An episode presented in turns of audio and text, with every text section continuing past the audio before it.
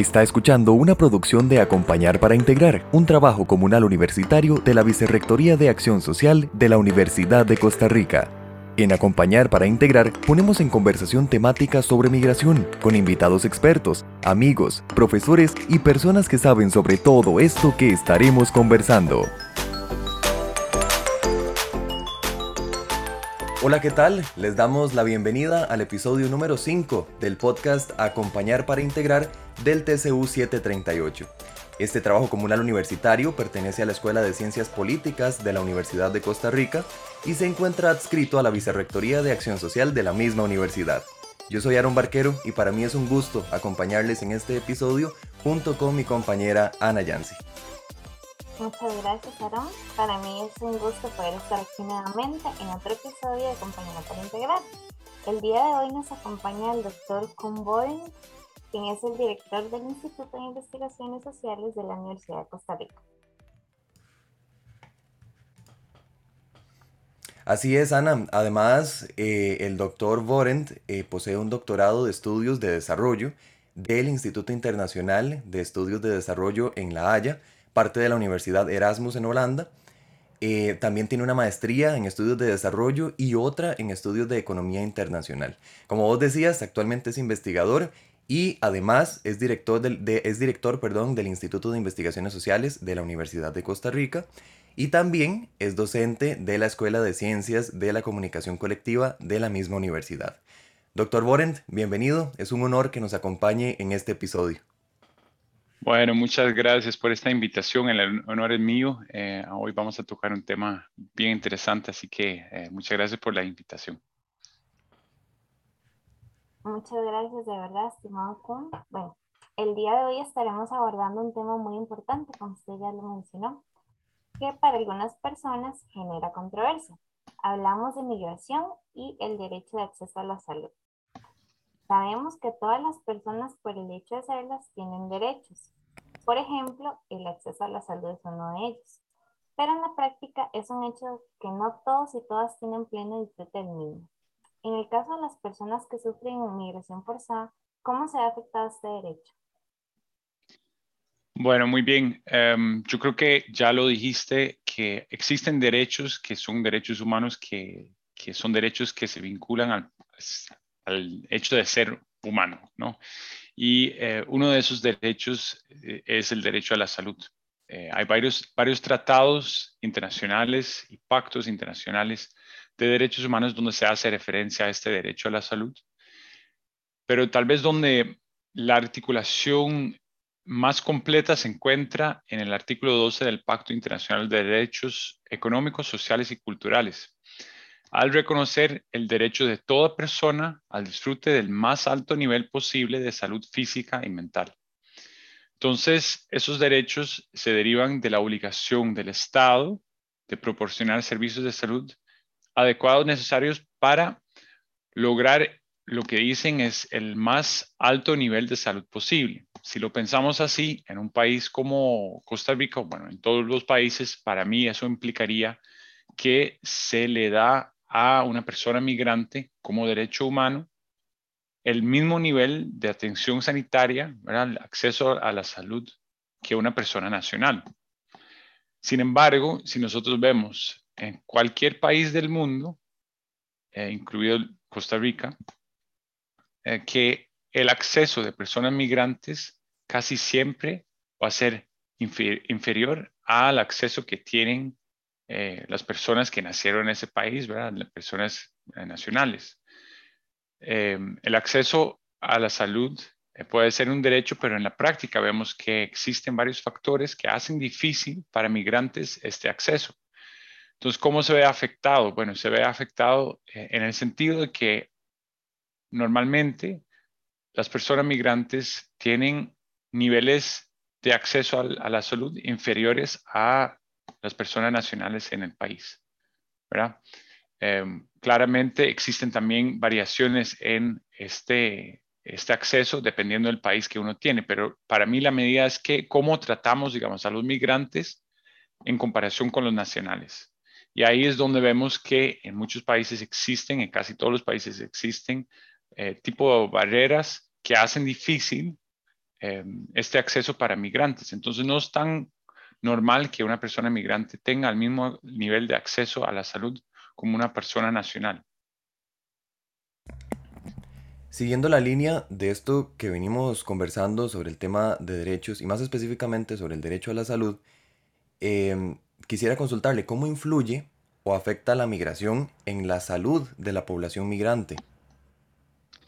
Sí, muy bien. Yo creo que eh, esa pregunta se puede analizar desde varios ángulos, ¿no? Varias, varias eh, partes. Primero, creo que eh, el tipo de migración que se da, sobre todo en esta región y en muchos países del sur, es una migración que deja a la persona migrante en condiciones bastante vulnerables. Entonces, ya la migración en sí afecta, el proceso migratorio afecta o podría afectar la salud de la población migrante. La persona migrante que viaja por tierra eh, largas distancias sin tener acceso a la salud en condiciones vulnerables, eh, muchas veces de manera informal, pues podría tener problemas de salud de alguna forma, podría estar eh, expuesto a, bueno, en este caso, por ejemplo, al, virus de otras maneras por estar en contacto, ¿verdad? El, el COVID-19 es un buen ejemplo.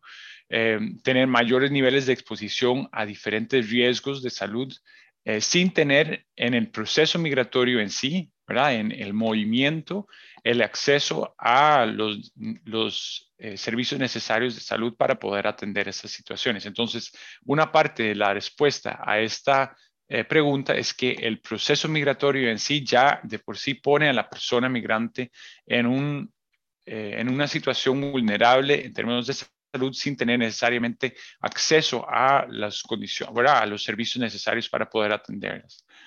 Otra parte de la respuesta para mí es donde más me he enfocado en mis estudios, mis eh, investigaciones, es qué pasa cuando la persona ya entra al país donde se va a instalar y donde va a trabajar y donde se va a quedar, o sea, el país destino de esta migración.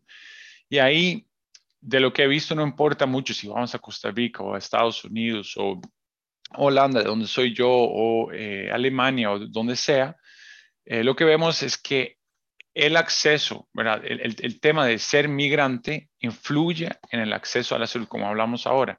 Entonces, eh, por ser migrante, y en muchas, muchos casos también por ser migrante irregular, aunque no exclusivamente, también influye en el acceso que podría tener la población migrante. Entonces, al integrarse en una sociedad, muchas veces en condiciones informales de trabajo, eh, también les expone a mayores riesgos de salud, pero al no tener el mismo nivel de acceso a la salud pública o privada, eh, pero sobre todo la salud pública, eh, quiere decir que esas personas, no solo en el proceso migratorio, pero también cuando ya llegan al país de destino, van a tener mayores riesgos eh, van a enfrentarse a mayores riesgos de salud por no tener el mismo nivel de acceso a los servicios de salud, tanto preventivo como curativo.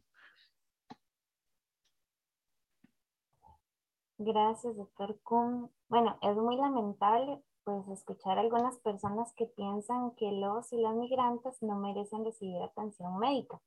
Y más aún si no cotizan a la Caja Costarricense del Seguro Social en el caso de Costa Rica.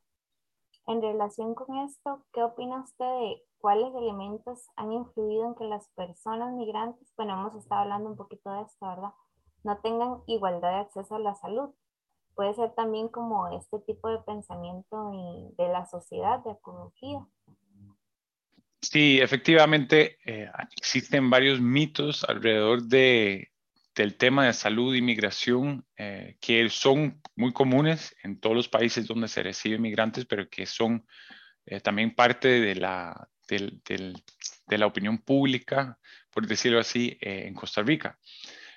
tal vez primero sobre esos mitos, ¿verdad? Y después puedo explicar un poco sobre los factores que siento yo que podrían influir sobre el acceso de personas migrantes a la salud. Primero los mitos. Tenemos varios mitos eh, que ya creo yo, eh, con base en investigación empírica, eh, que se han demostrado que no son ciertos, que efectivamente son mitos, pero son muy resistentes. un mito es que hay una sobre representación de personas migrantes en los servicios de salud pública en Costa Rica. Y eso también se escucha en Estados Unidos. O sea, no, estoy diciendo que Costa Rica es algo excepcional, más bien sigue patrones muy eh, similares en cuanto a la percepción sobre migrantes en el país. Existe una sobre representación, es lo que se piensa. Entonces, si preguntamos, por ejemplo, para eh, mis estudios doctorales, hice varias entrevistas, bastantes entrevistas con doctores y enfermeras de la caja y personas que atienden en la ventanilla. Le preguntamos de cada 10 pacientes que ustedes atienden, ¿cuántas personas son migrantes? Y las respuestas son muy variadas. Nos dicen, bueno, puede ser una, dos, tres, pero nos llegaban respuestas hasta 5 o 6. Y era lo más común era como 20 a 60%. O sea, eh, piensa de cada 10 personas, que 2, 3, 4, 5, 6, como decía, bastante variado, pero que mínimo 20%, 2 de cada 10 son migrantes. Ahora, si vos ves los datos de la propia caja, ¿verdad? la Caja Costarricense de Seguro Social, recopilan datos sobre los pacientes, de dónde son y etcétera. Bueno, ahí vemos que estamos hablando de un 5.5, ponerle 6%. Un 6% de todas las personas que atienden en la caja es migrante, es decir, ni siquiera una en cada 10, ¿verdad? Em, entonces es como muy difícil cuadrar esas percepciones con lo que, lo que dicen los datos empíricos. Y bueno, me han dicho, sí, pero tal vez las personas migrantes pueden no decir la nacionalidad eh, real, pueden tratar de mentir o esconder información. Y yo siempre contesto, sí, claro, eso podría ser, podría ser en parte, pero eso no podría explicar cómo llegamos del 6% a 20 o 60% de lo que piensan los doctores. Entonces hay como una cosa de la percepción que influye mucho en cómo percibimos eh, las personas migrantes. Entonces, en, vez de una sobre representación de migrantes en los servicios de salud pública en Costa Rica, existe una subrepresentación. ¿Cómo? ¿Cómo así? Eh, si nosotros vemos la incidencia de la población migrante en la población nacional, estamos hablando de un 9%, eh, sí, 9% más o menos. Entonces uno, si sabe que 9% de la población nacional total en todo el país, más o menos 9% son migrantes, uno asumiría que en los servicios de salud también representarían el 9%. Sin embargo, representan el 6%, es decir, su incidencia en los servicios de salud es menos que su incidencia en eh, los servicios, perdón, en, em, lo que tenemos, ¿verdad? Como población migrante en el total de la población. También hay un mito que eh, es muy persistente también, que la población migrante y en particular en este país nicaragüense no cotiza para la caja, ¿verdad? Y em, entonces al no cotizar se deriva que por eso no tendrían el derecho a la salud. Sin embargo, si vos ves los datos, em, es cierto que hay un porcentaje más alto de la población nicaragüense, inmigrante en general, que no cotiza, más que entre la población nacional. Pero em, si vemos los datos, 6 de cada 10 cotizan. Entonces ahí no debería haber ninguna discusión porque cotizan igual que muchas personas costarricenses que, ¿verdad? nota de pie, tampoco cotiza toda la, población costarricense, hay como un 13% que no cotiza, pero entre población eh, migrante es más alto, por ahí el 35% no tiene seguro. Eso eh, se explica por varias razones. Primero, porque trabajan en sectores eh, informales de la economía donde el seguro a veces se evade ¿verdad? por parte de los que emplean eh, los empleadores a veces no pagan el seguro en, en muchos sectores donde trabaja población migrante, eh, porque hay trabas, es caro, hay burocracia que lo hace difícil. Ahora hablo un poco más de eso.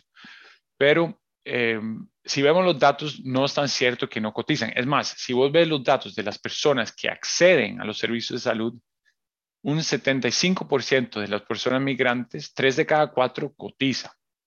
¿verdad? Entonces, eh, no, es tan, no es tan grave ese asunto como piensa mucha gente que no cotizan.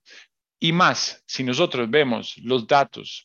Hay, diferentes tipos de, de, mm, seguros, un seguro eh, contributivo que es directo, que a través de mi trabajo yo cotizo, ¿verdad? Como asalariado. Bueno, si vemos los datos de asalariados e independientes, la tasa, o sea, en términos relativos, pero en la tasa de contribución de la población migrante nicaragüense es más alta que la población costarricense. Entonces, en términos relativos, la población nicaragüense contribuye más al seguro que la población nacional. ¿verdad? Entonces, esos datos muchas veces no, no, no escuchamos.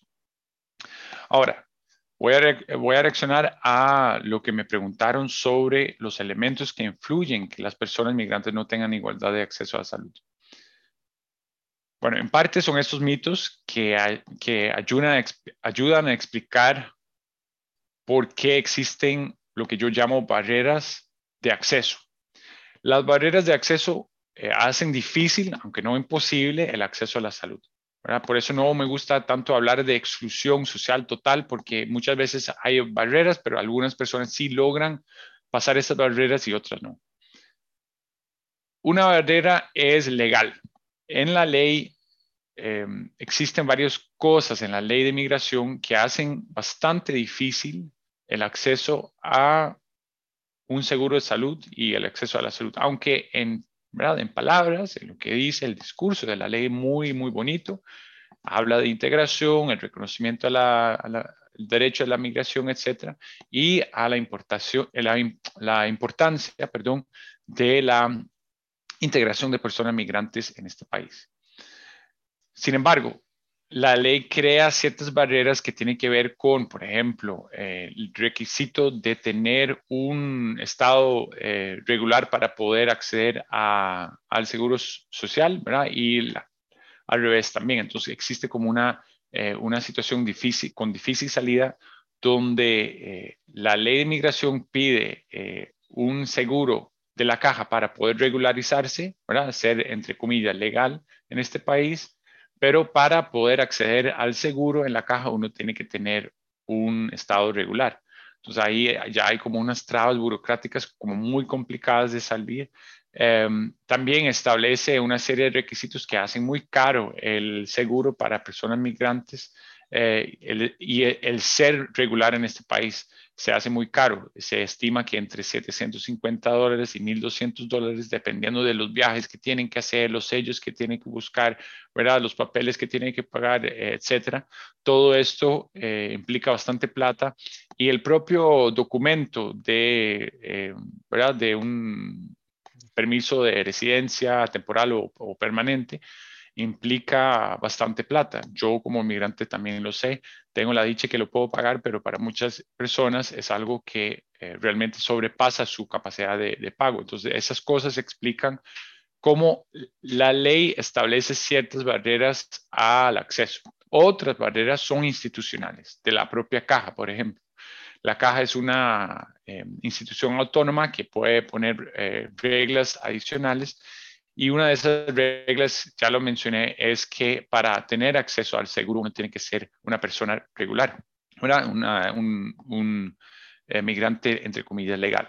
Entonces, eh, esos son otro tipo de barreras que son difíciles para algunas personas por las mismas razones que acabo de decir que eh, las personas migrantes sí tienen una sobrerepresentación en sectores informales, muchas veces no se les paga eh, el seguro de, ¿verdad? del seguro de la caja y otros eh, em, derechos laborales, etcétera, lo, cual hace muy difícil para ellos y ellas tener acceso a esos requisitos institucionales que propone la caja.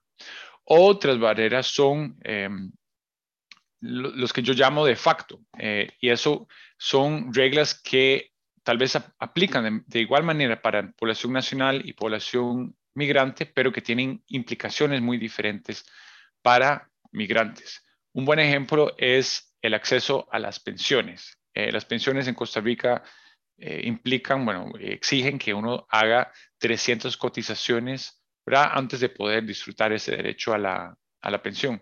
Ahora, esto es lo mismo para nacionales que para, para mí como migrante y para las personas eh, migrantes nicaragüenses.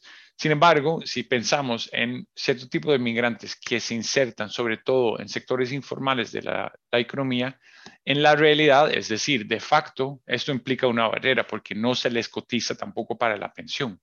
Entonces, ahí hay como una barrera que, si bien las reglas son iguales, tiene implicaciones diferentes para migrantes y para eh, nacionales. Y finalmente, y creo que ahí es donde hay mayor incidencia de esos mitos que nosotros acabamos de discutir, existen barreras de, agencia. Y las barreras de agencia son las barreras que se enfrentan las personas migrantes a la hora de acercarse a los servicios de salud en la ventanilla, con eh, en la consulta con el doctor o la doctora, eh, con las personas enfermeras, etc. Entonces ahí eh, tal vez pueden experimentar ciertas eh, posturas discriminatorias, xenofóbicas, no se les da la misma atención o se les pide otro documento o se les dice que si, si bien en la práctica tienen derecho, que no tienen derecho porque les falta no sé cuál requisito. Ese tipo de barreras es como la más difícil de documentar, es muy difícil de verlo eh, empíricamente, pero sí anecdóticamente, ¿verdad? Se escucha bastante y yo hablando con personas que inciden en la eh, atención sanitaria, sí me doy cuenta que muchas personas tal vez ni se dan cuenta, pero tienen visiones bastante xenofóbicas que también inciden lógicamente en la forma que atienden a las personas que tienen que atender una respuesta larga, pero creo que bastante completa. Muchísimas gracias, definitivamente. Y es que qué importante también, perdón, es visibilizar esta situación, ¿verdad? Y me pareció a mí personalmente muy, muy interesante este contraste que se hace de los mitos con los datos. ¿verdad? muchísimas gracias, doctor Borent. Si hablamos del derecho a la salud, también estamos rozando inevitablemente el tema del bienestar. Entonces le consulto, ¿cómo se relaciona migración y bienestar?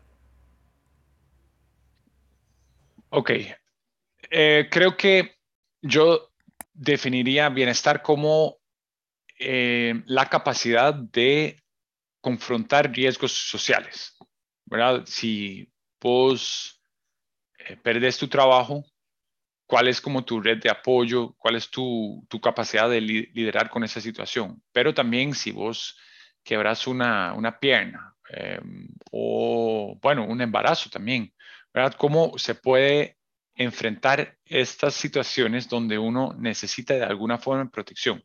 Y ese bienestar eh, se, se, puede dar a través, ¿verdad? Esa capacidad de liderar con riesgos sociales se puede dar a través de diferentes eh, esferas, si se quiere.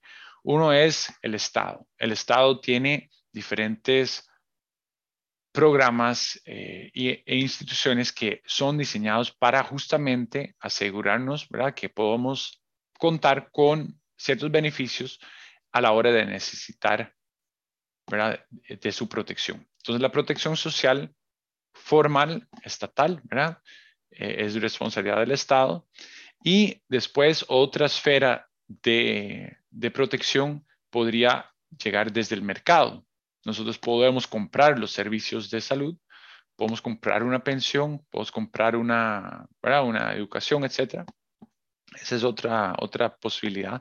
Y una tercera esfera sería tal vez eh, la dimensión familiar, tal vez la comunitaria, eh, y ahí podemos también incluir cierto ciertas organizaciones que podrían ayudar con esa protección social en el sentido de ¿verdad? ONGs o agencias internacionales. O sea, si metemos todo ese tercer sector ahí, eh, esa es otra esfera donde podemos eh, recibir atención o algún tipo de protección social. Esta esfera es un poco más informal en muchos casos porque si eh, acudimos a la, protección social a través de la familia, por ejemplo, no existen programas oficiales que lo podrían formalizar, como en el caso de, los programas del Estado. Entonces, La migración muchas veces pasa porque alguna de esas esferas o muchas de esas esferas o la, la, constelación de esas esferas juntos no logra asegurarnos un nivel adecuado para el bienestar de nuestra capacidad de liderar con riesgos sociales. Entonces, si yo no logro encontrar trabajo en mi país y tampoco tengo el Estado que me puede dar, ¿verdad? Como algún eh, beneficio, algún seguro de desempleo o algún eh, alguna otra forma de asegurarme de que tenga eh, yo bienestar. Y tampoco puedo contar con la familia en ese, porque muchas personas de la familia o la comunidad están en situaciones similares. El propio hecho de, ¿verdad? la decisión de migrar es en sí una estrategia de bienestar, una estrategia para asegurarme que puedo de alguna forma mejorar mi capacidad de liderar con riesgos sociales. Entonces, muchas familias, alguna persona en la familia va eh, a otro país o la familia entera o algunas personas y lo que vemos mucho es que mandan de vuelta remesas para poder comprar esa protección social y ayudar con la sobrevivencia. Entonces, la migración en sí es una estrategia de bienestar. Pero al mismo tiempo, cuando llegan, como ya hemos hablado, la persona migrante tiene que liderar con su bienestar en el país de destino. Y ahí eh, vemos que muchas veces vienen de países donde no cuentan con una protección social estatal y van a un país donde, en el caso de Costa Rica, sí existe un Estado, pero tal vez no tiene siempre acceso. Digo, si existe un Estado fuerte y eh, ¿verdad? presente en el tema de la protección social. No me, no me completé la, la idea, pero eh, llegan a este país, pero las personas migrantes muchas veces no pueden contar con el mismo eh, nivel de protección social del Estado. Entonces lo que vemos es que población migrante, aunque en lo general tienen menos poder adquisitivo, terminan buscando opciones que se relacionen más a esas dos esferas eh, del mercado, es decir, compran lo que necesitan. Y ahora doy un ejemplo. Eh, o buscan redes informales de protección, es decir, a través de las redes de población migrante.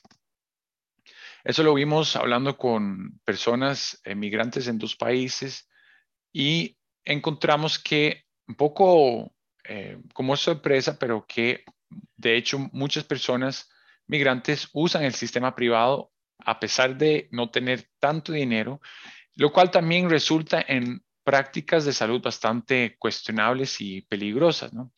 Em, por ejemplo, si no tienen acceso a la caja y eh, necesitan algún tipo de medicamento, bueno, para nadie es secreto que existen, como el Parque La Merced, existen em, mercados informales donde eh, entre la propia población se trata de resolver esas necesidades. Y eso implica muchas veces automedicación, lo cual es una práctica bastante complicada y difícil sin el criterio experto de una persona ¿verdad? que ha estudiado lo necesario para poder decir, bueno, usted ocupa este medicamento o este medicamento. Em, implica también el regreso a su país de destino, eh, perdón, su, país de origen. Entonces muchas personas se devuelven, por ejemplo, a Nicaragua para encontrar los servicios que necesitan porque no tienen el acceso acá que necesitan. Implica también que muchas veces llegan con complicaciones a los hospitales que son mucho mayores de lo que hubiera pasado eh, si, se, si hubieran tenido acceso y hubieran tenido un seguimiento de esas condiciones de salud en un estado más, más temprano, eh, ¿verdad? De, de, de, seguimiento. Entonces, eh, vemos que al final entran con complicaciones mayores que hubieran sido prevenibles porque no han tenido el acceso a cosas súper sencillas como, no sé, el servicio servicios de salud prenatal o seguimiento a diabetes o ese tipo de cosas, ¿no? Entonces, em, vemos que la relación migración y bienestar está complicada.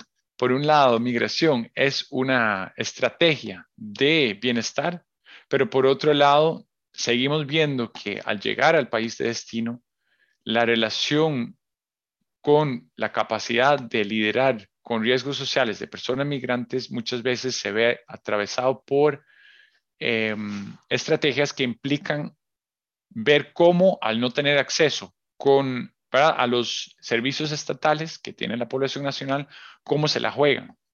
Y ahí entonces eh, vemos otro tipo de, de respuestas y otro tipo de estrategias que muchas veces categorizamos como más informales o informales mercantiles. Muchas gracias, em, doctor Boren. Bueno, ahora que usted mencionaba lo de las familias, ¿verdad? Que muchas veces, pues en algunos casos, más bien eh, existe el hecho de que las familias migran, ¿verdad? Con relación a menores de edad que pertenecen a la población migrante, ¿existe una norma o institución que vele por el acceso a la salud de los mismos? Bueno, la, población migrante menor de edad em, está mucho más protegida que la población migrante adulta.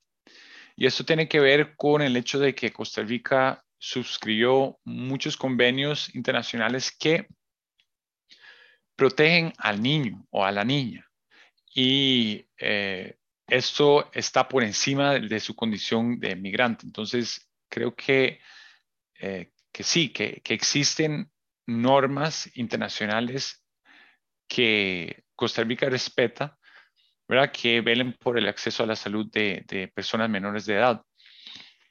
Em, eso se ve, por ejemplo, en em,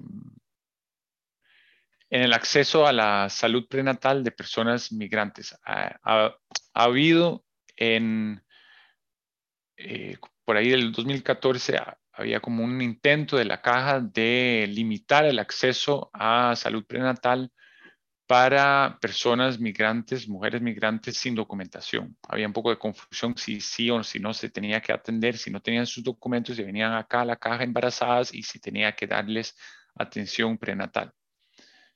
Em, en su momento la caja había hecho como un comunicado de que no era necesario, pero eso fue em, rechazado por la Defensoría de los Habitantes en su momento porque eh, claramente eh, ahí los convenios internacionales que dan protección a la persona que todavía no ha nacido están por encima de cualquier eh, intento de limitar el acceso de la mujer embarazada. Es un poco extraño, ¿verdad? El caso porque eh, estamos eh, protegiendo a una persona que está en territorio costarricense por los convenios internacionales de las y los niños, em, pero que el acceso que se le da a la mujer no es necesariamente por su estado de mujer que tiene derecho a la salud, sino por el niño que, que va a nacer.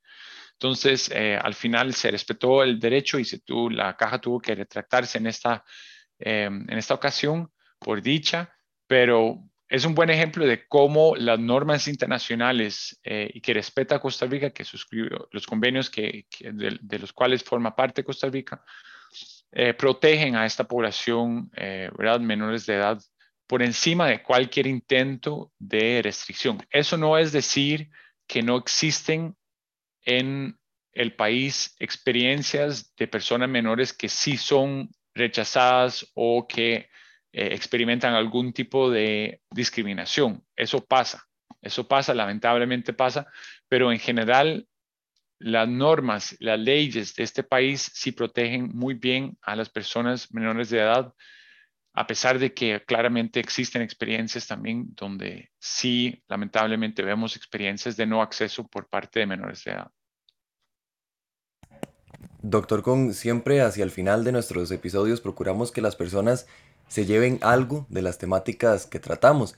En este caso, ¿qué podemos hacer como sociedad para que la migración y la salud vayan de la mano y que así nadie se quede atrás?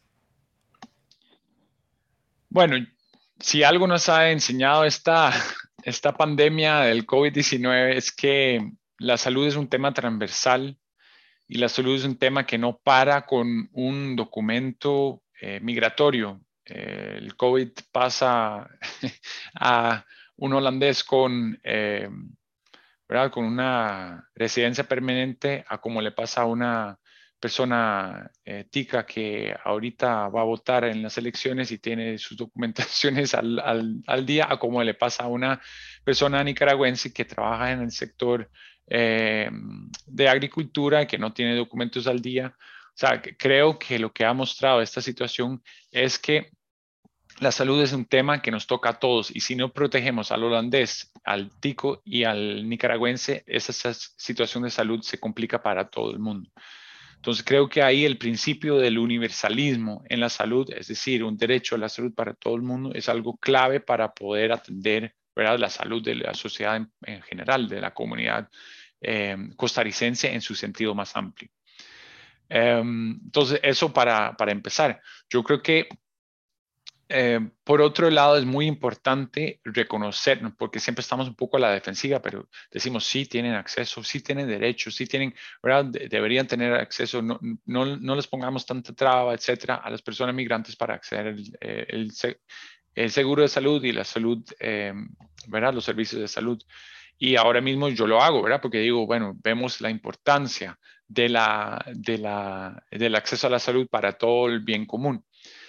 Sin embargo, podríamos también cambiar el enfoque y ver un poco eh, lo que aporta la población migrante a este país. Y si nosotros vemos los aportes, porque ha, habido estudios, y no lo digo yo, lo dice la OCDE eh, y lo dicen eh, algunos colegas, tanto del Instituto de Investigaciones Sociales como de la UNED, que han estudiado este tema, que el aporte de una población que representa el 9% en la población nacional al PIB, el Producto Interno Bruto, podría ser por ahí del 13%, 13%, ¿verdad? Es enorme. Y creo que también la pandemia mostró que si no tenemos la población migrante porque se cierran las fronteras, puchica, entramos en problemas con la recolecta de café, eh, con eh, la cosecha de caña, eh, ¿verdad? Todo tipo de producto y de servicios donde hay una dependencia de la mano de obra migrante. Si nosotros aceptamos esa dependencia, aceptamos la importancia de la población migrante para esta economía, para nuestra sociedad, ahí es donde también deberíamos aceptar y ver la necesidad, la importancia de eh, asegurarnos que esa población también tenga una buena salud y por ende un acceso a los sistemas de salud de este país. Entonces creo que empieza con romper los mitos, por más insistentes y resistentes que sean, eh, empieza por reconocer la importancia de la migración y, y por ende la importancia de la salud de la población migrante. Ni siquiera solo como, ¿verdad? como acto solidario con una población eh, que también lo merece porque están aportando un montón o porque lo merece por ser eh, humanos. No, no, si dejamos eso de lado, que me parece normativamente súper importante, pero si lo dejáramos de lado, es sencillamente porque es una población que aporta mucho a esta, economía eh, nacional costarricense. Si solamente lo viéramos en términos de beneficios y fuera costos, los beneficios de asegurarnos que todo el mundo tenga acceso a ese derecho de salud son mucho más altos que los costos que implica. Entonces, bueno, creo que a eso ninguna persona podría argumentar en contra. Totalmente. Muchísimas gracias, estimado Kun, por, por habernos acompañado en este espacio. Realmente considero que es de suma importancia que las personas puedan ver la realidad que vive la población migrante y también poder generar empatía y, solidaridad, ¿no? Sí, sí, sí, yo creo que eh, eso sería como el sueño, ¿no? Como asegurarnos que en las, las sociedades donde hay eh, una recepción de población migrante que se puede reconocer su importancia, y eh, que, que, vean como la importancia de su integración de manera, eh, bueno, como dicen acá, más chiva de lo que está haciendo ahora. Así que les agradezco mucho, mucho el, eh, el espacio y por la invitación y qué bueno que están haciendo este, este trabajo. Muchas gracias. Gracias a usted. recuerden que esperamos sus comentarios en nuestro Facebook, acompañar para integrar. Muchas gracias.